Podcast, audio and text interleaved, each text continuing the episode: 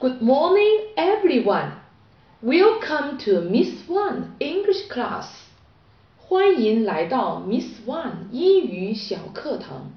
今天我们继续昨天的话题，用英语询问日期。我们先学习几个新单词。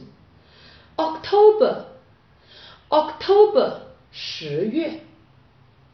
November November，November 十一月。December，December 十二月。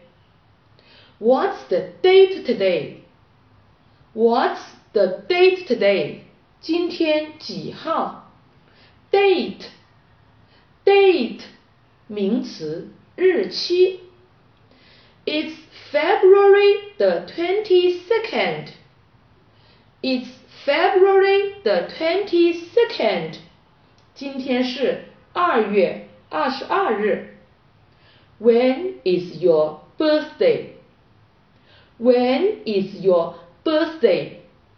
你的生日是什么时候？Birthday, birthday 名词，生日。It's on November the fourteenth. It's on November the fourteenth. 是十一月十四日。When is National Day? When is National Day? 国庆节是什么时候？National Day, National Day, 国庆节。Is on October the first. Is on October the first.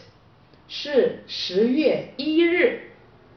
要引起大家注意的是，日期前面要用介词 on，日期用序数词表示，前面还要加定冠词 the。明天我们会先学习英语的基数词，欢迎大家继续收听。See you next time.